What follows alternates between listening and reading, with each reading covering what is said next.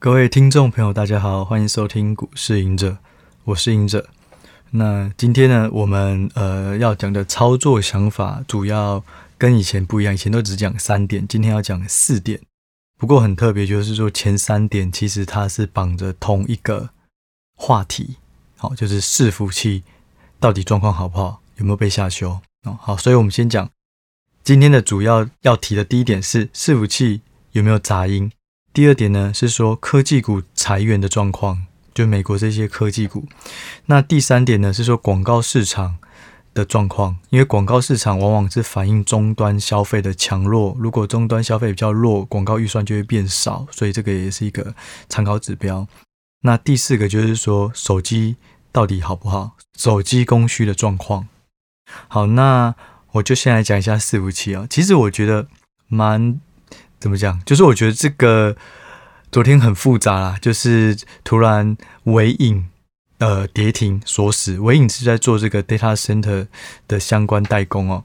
那他昨天跌停锁死，另外一个跟这个这个呃伺服器相关零组件有一家叫信华，它也跌了七趴。那其实我都没有，他们都不是我的持股。我过去因为他们。嗯，怎么讲？就是说我对于代工来讲的话，我觉得门槛相对比较低，然后回应它的订单主要就会被这个国外的这种呃 data center 云服务的大厂的预算所绑住。假设他们的 capex，就是说，假设 Amazon、Facebook、Microsoft 这些公司还要开始扩大它的资料仓储、资料中心，那台股相关的供应链就会受惠。可是如果他们要突然删减预算，那台股的就会订单下降。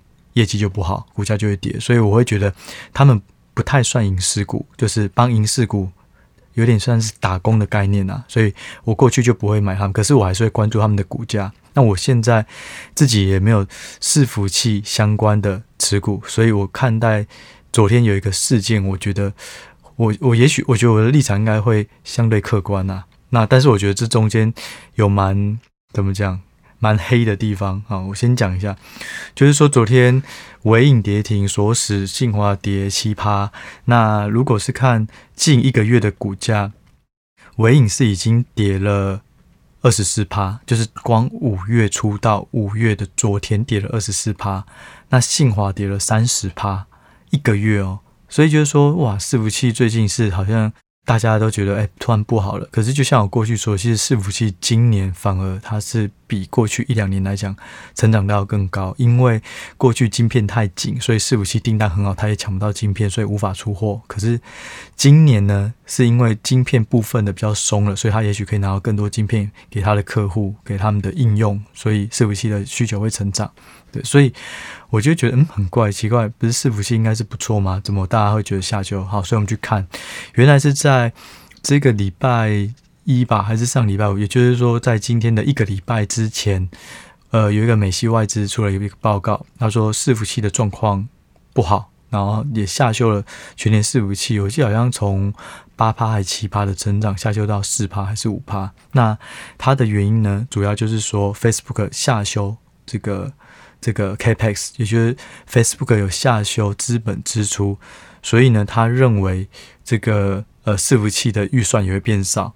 那第二个呢，他说 Google 一个月前有提到他的财报是说，他的资本支出有一部分会拿去买办公室，所以呢，也就是说，呃，这些同样的预算买了办公室，那剩下的能够买伺服器的就变少哦，这是他的讲法。那嗯，国内有一家券商也是去类似讲这种相关的言论啊。对，那我觉得这个东西和我所想的蛮不同的，因为我之前都会整理财报，我之前也会说，哎，Microsoft、Facebook、Google 他们财报怎么讲伺服器这一块。所以呢，为了验证这个东西，我又再回去找他们讲的是到底是不是事实啊？那第一个就是说 Facebook，第一个 Facebook 如果它有下修。它的 Capex 也就下修资本支出，这也是一个月前的财报的事了，不是这个礼拜才发生。所以他突然拿一个月前，就很像呃台积电在嗯四月初说他的财报超好，然后突然到了这个礼拜，我就讲了同样的话，哇，台积电的财报非常的好，所以呢现在晶片呃需求非常旺盛，所以看好台积电。可是问题，这个时间已经落差太久，他在一个月前甚至两个月前就已经有财报，然后现在一个礼拜内才说哦，他是因为这个东西看好台积电，那这个东西时差太久，我觉得很怪，他怎么会拿这个来讲说 Facebook 的事？更何况，呃，我们自己去找了 Facebook 的状况，他有说到他的机械学习这一块，还有 AI 这一块，他会投入更多的这个资本支出。不过他并没有实际说他的资本支出要上修或下修，他没有给猜测。所以光这一点，那个某个报告他讲的就是不是真实的话，因为 Facebook 根本就没有给猜测，怎么会有下修的问题？好，那。而且呢，Facebook 的第一季它的资本支出是成长两成哦，年成长两成，所以就是我觉得就是空穴来风。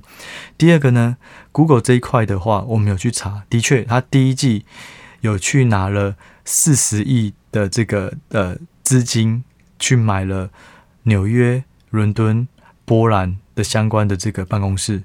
不过呢，他总共的预算有九十八亿美金，就是以第一季来讲的话，所以他拿了快一半。但是他有提到，他会维持二零二二年的资本支出增速，而且主要是应用在伺服器相关的基础设施。所以我觉得，就是嗯，分析师只有讲前面一半的话，然后就断章取义，其实就跟新闻媒体一样啦。所以我觉得这件，我觉得这个东西是很可恶的，就是说。根本就是空穴来风，或是你呃，只有拿一东一半的讲的东西，然后就自己去脑补后面的结论。可是后面他别人他也有讲，可是你却没有用他整段论述。对，好，这个是外资呃，这个我刚讲的这个算是国内的一个给外资的报告。那外资本身他们的报告有提到，就是说为什么会下修伺服器，是因为考量。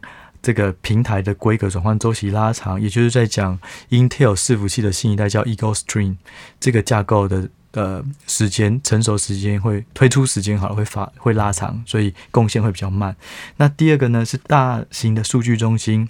营业费用跟预算都会调降，因为景气下行的风险，所以他保守看待云端相关半导体，然后也会删减预算。而且在大陆市场呢，有一些云端的公司，它的获利不如预期，所以对未来的伺服器需求是不太好，甚至会影响到未来几年的出货量。我觉得，因为我对这个领域，嗯，老实说，我以前在公司，我就是负责互联网的产业。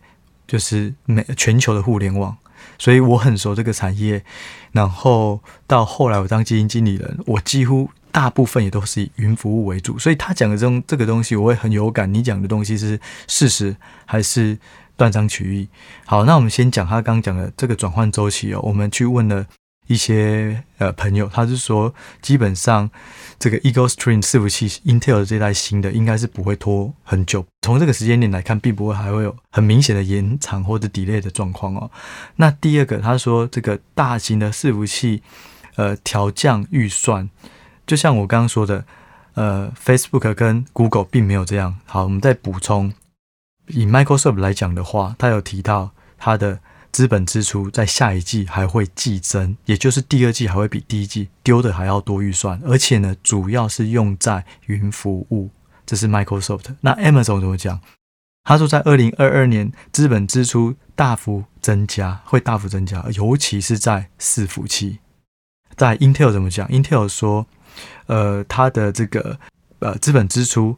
嗯，主要也是会用在这个云相关的，或是说跟这个伺服器相关的的部分。然后，Google 就像刚刚讲的，除了它本身有去买办公室，而且它没有调降这个资本支出以外，它明年还会在美国盖三座资料中心。这个是今天的新闻哦，今天刚刚才刚刚才有的新闻。对，所以我自己是觉得这些新闻或是公司讲的东西，就跟分析师报告宣称的差异非常的大，那难道公司是骗我们的吗？还是分析师他有自己的目的，他去断章取义，然后去 downgrade，就是对特定的族群上下其手？对，我觉得，我觉得报告本身或是新闻本身，应该是要有一定的客观性，然后公正性，就是我觉得这样很很不很不好啦。对啊。虽然我自己是没有持股，可是我看到这一些报告的言论，然后去影响市场，但是这些报告他讲的东西并不是真实的，所以我会我会觉得这种情形真的是蛮恶劣的。对，所以我是觉得啊，大家不要看标题做股票，要看逻辑。你看，其实昨天尾影跌停，信华跌停，然后这一个报告是什么时候发的？已经又是五天前了，也就五天前那时候股价。如果要的话，早就反映，因为他发报告第一天，这件事情是最热、最新鲜的时候。结果等到台湾的媒体突然把这篇报告拿出来看，然后再放在头条或放在比较显眼的地方，说哦，伺服器下修不好，然后股价又在跌，就是这个时间已经太久了，就已经呃一个礼拜前发的报告，然后现在新闻媒体讲了，股价才反应，再加上他们一个礼拜前的报告讲的是一个月前的事。一个月前的这些科技股巨头的事，可是这些又是断章取义，所以我觉得大家要非常非常的注意任何的讯息到底它的来源是否公正，不要听到讯息然后就去卖股票买股票。今天我刚刚看信华已经涨了七趴到八趴，纬颖昨天本来说是今天也涨三趴，那昨天因为这些讯息砍的或是卖股的，不就是冤大头了？所以。我觉得我自己就很想要跟大家说，一定要有自己的逻辑性，然后你要对你非常熟的个股，就是不断的深入研究。当别人一讲出这个好或坏，你第一时间可以知道怎么去查证，然后再回来知道说，诶，如果大家昨天大卖，然后卖的东西又是假的、不正确的资讯，那是不是他超卖了？因为像今天早上开始很多。券商他就出来说，我们调查美国的云端服务的这种这种相关公司，它并没有下修。然后，呃，像呃腾讯好了，腾讯他也说，因为腾讯它也一块是云服务这块的营收，他说今年第一季、第二季可能比较不好，不过下半年有机会就开始往上。对，所以就是说很很多人也开始查证，但是问题是说股价卖掉的人他也来不及了。对，好那。我继续讲哦，就是说伺服器这个又有人会去说啊，没有，因为科技股裁员，这是我另外看到的。我我把第二点、第三点今天要讲的都一起跟伺服器绑在一起。好，第二点科技股裁员，所以呢，科技股裁员的话，就代表说这些新创股啊、云端啊这些公司，它的预算会越来越少，就没有办法投投入更多的伺服器。这个逻辑哦，听起来我觉得这个稍微有一点点的连结性跟道理哦。好，那我们来看一下。其实说真的啊，先不管它有没有影响到伺服器，其实科技股裁员真的最近是蛮严重的哦。纽约时报它有讲到，四月的时候啊，这个裁员的人数在美国是成长了六趴，是今年以来首次的成长。那但是要回到这个问题，就是说为什么它裁员的数目增加这么多？是因为景气不好吗？还是是因为升息的影响导致有一些特定产业受害？好，那我们去看到底是。谁裁员的最惨？其实这一波传产股都没有什么裁，那有裁的是谁？我来讲，第一个，房贷金融相关业务的，尤其是线上房贷的这种新创公司哦，有一家公司呃。线上金融的这种房贷公司呢，它今年以来减少了八千七百个工作。他有提到，就是因为升息的关系，所以他没有业务。那他们过去新创股通常都一直在烧钱，一直在烧钱。所以如果我没有更多的营收，我就只好去砍人。好，这是第一个。第二个，有一个线上券商叫做 Robinhood，他也提到说，他减少了九趴的人力，减减少九趴其实蛮多的。好，那。为什么会减少？我去查了一下，因为他在二零二零年的员工只有七百人，到了今年是三千八百人，他的员工数目成长五到六倍，两年之内，那到底是因为景气不好，还是过去你们扩张的太过头了？所以要回到，就是说，诶，那传产股为什么没有裁员？我自己的反思是说，因为传产股过去不会有大幅成长，或是有梦，或是有很多天使基金、创投基金给他不断很多钱，让他去扩张、成长、去招募新的员工，所以他们本本身就比较稳健。但是过去很多新创股，他们根本没赚钱，然后但但是他却不断的募资，就是要扩大这个营运规模。但是当景气比较弱的时候，有一点点的缩手，就很像杠杆效应，我也。呃，蝴蝶算是蝴蝶效应嘛，有一点涟漪嘛。终端的不好，他就开始影影响到他自己本身的业务。那如果他过去不是增加这么多员工，搞不好这一波其实也没有太大影响啊。刚刚讲到的是呃房贷金融相关的这一块啊，或是券商相关的。再来就是一个原因，就是说过去呢。呃，这些天使资金啊，天使基金或者是创投，他们都会大量的去找这种有机会，就算亏钱也没关系，你只要有竞争力，你只要有大幅成长，我就可以丢钱给你继续烧，然后等到你 IPO，我就把你的股票卖掉，大赚一笔。但是呢，因为利率升高，所以创投的意愿投投资更多资金的意愿减少，那它的风险评估或风险意识增加，所以它的。投投入在这些新创公司的资金变少，那新创公司还在烧钱，那怎么办？我就只好裁员。所以升息造成两个影响，一个是说房贷相关、线上相关的这些跟呃升息敏感度比较高的业务或是公司，它裁员。第二个就是说，它过去一直在烧钱，但是现在没有创投或天使资金的金援以后，然后它必须要去往内部的成本做控管，所以它也裁员。对，所以啊，然后我继续讲，我还有查到，就是 Netflix 它也裁员一百五十个人，脸书跟一个线上家具的公司叫 Wayfair，这家公司我以前也蛮喜欢的，对，但它股价波动也很大。好，那这这两家公司都停止招募员工，甚至 Peloton 就是做线上的健身器材的，它也裁员了两千八百人，占它的员工数二十趴。对，那还有一个叫做。Upstart 就是 UPST 线上借贷平台，它也调降了全年的营收，然后股价也跌了五成。对，然后再就是我觉得要一个反思，刚刚讲到主要就是线上金融相关的，然后新创股都是在裁员。好，我们来反思，Palantir 它却员工不断增加，它的员工数在二零二零年是成长了两趴，二零二一年。增加了员工数哦，增加了二十趴，在今年呢，增加了二十三趴，也许代表 Parenti 的员工都真的能够为公司带来新的订单或是新的利润，不然他应该也要裁员。所以就是说，这家公司它也许不是虚的。这是我的反思啊，或者是我自己持股 Palantir，所以我会对这个反思回来，我会自己脑补比较正面的吧，我不确定，但至少它的这个现象的确就是跟 Facebook 跟其他人都不一样。那我觉得这个大家也可以呃回去思考一下。好，那回到就是伺服器跟科技股裁员到底有没有相关？好，我觉得应该是说，如果呃一家没有赚钱的公司，那它本身有一些机台，有一些伺服器，跟它有很多的人员。那我认为砍人会比较快。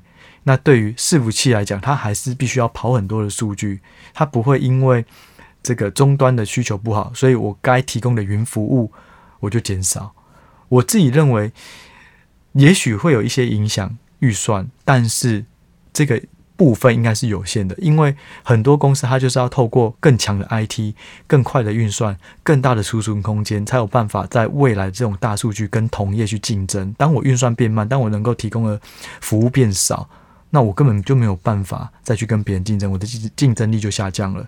所以我认为砍人比较快，因为人就是说啊，我过去请太多，我先把它砍掉。可是我的核心竞争力还是我能够提供什么服务，那这些服务都需要伺服器，所以我认为。也许会有影响，我说科技股裁员对于伺服器的这种需求，也许会有影响，但是应该是影响有限，就算有的话，哦，好，那第三块广告市场，因为我我又听到有人是说啊，因为这个广告市场啊，然后不好，所以会影响到伺服器，因为现在很多都是云端的广告，呃，应该不能说云端，就是说网站社社社群平台，然后它投放广告。那可能跟伺服器的这种需求也会有关系。那现在因为终端需求不好，广告的预算减少，所以伺服器也会不好。好，我们这个是我想要聊广告的第一个原因，到底跟伺服器有没有关系？第二个，到底广告的状况是不是很惨？因为我想要知道终端的需求是不是真的非常的低迷。好，那我觉得第一个我们就讲一下 Facebook。Facebook 它有提到在财报的时候，他说他因为 Apple 对于隐私权的政策有一个新的。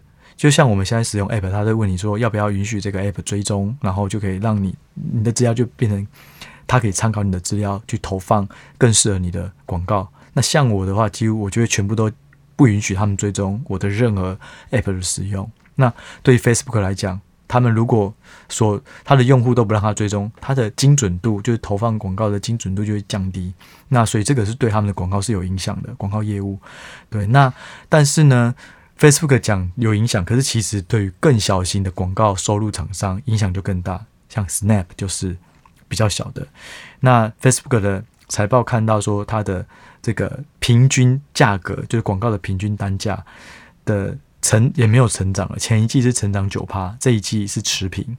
对，那营收来讲的话，也是不如预期。所以的确，Facebook 广，因为它几乎九十八趴吧，都是来自于广告收入，所以的确，Facebook 就象征了广告市场。那目前是不太好。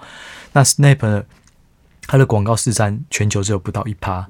那四月二十三号，它财报公布也是低于预期，而且五月二十三号那时候股价还没跌那么惨。到了五月二十三号，他的 CEO 吧就寄信给员工说，他达不到他在一个月前财报所给的财测，营收成长二十到二十五趴，这是达不到的。那天股价跌了四成，那它也有九十八趴的收入来自于广告，而且它会放慢招聘角度脚步，也就是刚刚讲的科技股裁员或者放慢，那它其实也被影响到。对，那嗯，所以就是说。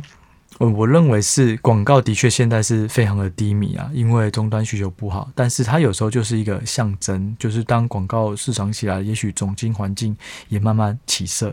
对，所以这就就像我刚刚说的，腾讯公布财报，他有提到下半年经济回暖跟疫情的控制，他认为后续有望回温。哦，这是腾讯，也许是中国特定的，但是它也算是一个参考依据，因为腾腾讯之前就是呃。香港最大市值的公司，那所以它的分量所代表的这个经济体，我觉得应该是有一定的、一定的代表性。对，那好，那嗯，我今天又看了一个报告，他是说他们过去回测 Facebook 广告收入跟它的伺服器或是整个资本支出到底有没有关联性，是不是广告下降，伺服器的支出或呃资本支出就会下降？那答这个答案是没有。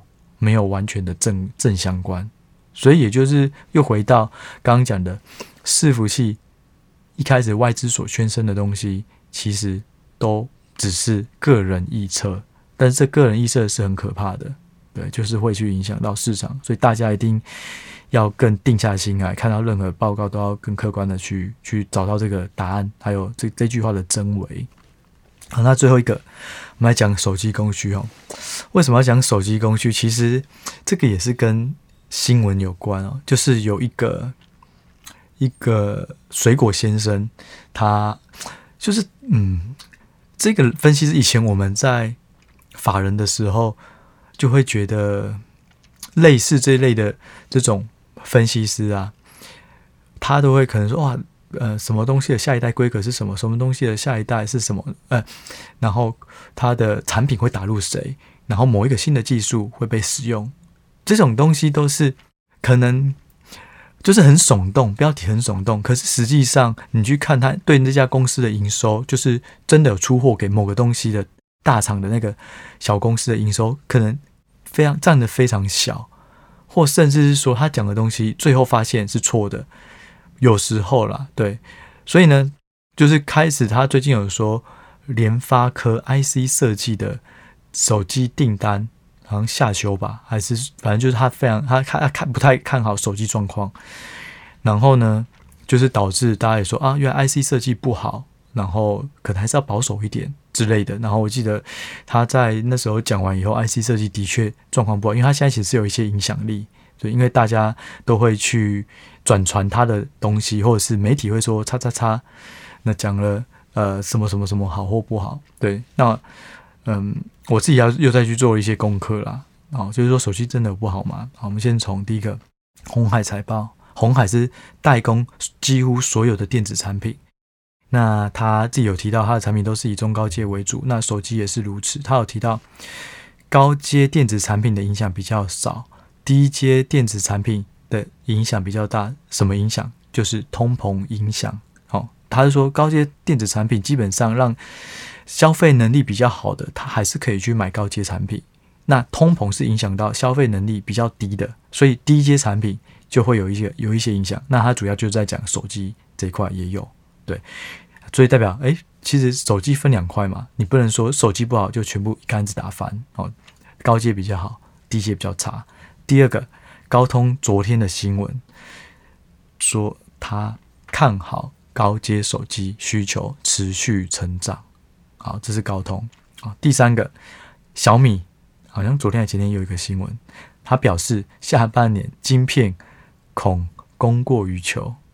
这其实这是目前讲的这三个都是有一致有一致性的脉络。红海讲高阶比较比较好，高通还是说他也看好高阶手机。红海说低阶产品受到通膨影响，消费力下降，影响比较大。结果对应的是小米，小米说下半年晶片恐供过于求。所以你看，如果我们只有看到小米，我们就觉得啊，完了，是不是手机不好？如果我们只有看到高通，就以为说，哎呦，整个手机其实根本没有那么差嘛，它还是持续看旺。所以。其实这个故事是他们两个都是对的，不一定说一个看好一个看坏就是不同，他们的领域在不同，所以他们讲的可以有不同的结论。对，好，那最后一个，因为水果先生他说这个联发科被砍单三十趴，哦，所以呢，联发科自己就跳出来说，他认为今年的营收财测是会成长二十趴不变的，因为五 G。会持续取代四 G 这个趋势是一直存在，就是它其实客观的，就是说这件事情并不是像新闻媒体说的一样，对，所以这就是我今天想要跟大家传达的一些讯息啦。我自己感触很深，因为我以前在法人，我就就我因为我们以前就是顾好自己的绩效，然后团队做出最明智的判断就好了。那大家也都知道哪些报告可以看，哪些报告不能看，哪些新闻是假的，甚至它出来以后对股价造成负面影响的时候，我们应该要买进。那是以前我们在法人，所以我不一定会有很深刻的感受到周围的朋友啊，周围的气氛，对，因为反正我们距离外面是非常遥远，非常有点隔绝的。但是我现在在做 Podcast 写粉专，我觉得每天去看这种新闻讯息、媒体，我就会觉得。就觉得，嗯，大家应该是要更谨慎去看待任何的资讯啊。然后，这个我觉得现在周围的这种环境跟法人不太一样，对，就是周围比较容易有不懂不同的这种恐慌或是担心，对，所以我自己提的蛮多的，我就想说，好好的跟大家分享一下，对，然后顺便简单打个。广告就是说，在尾影这个部分啊，我们已经在在这个 Press Play 上面已经有一篇他之前的基本面的 Core Memo 基本面的解析。对，那在这个礼拜也会上线他我们对他的技术跟筹码面的简单解析。对，那有兴趣的可以看一下。好，那我们这一集就讲到这里，我们就下一集再见喽，拜拜。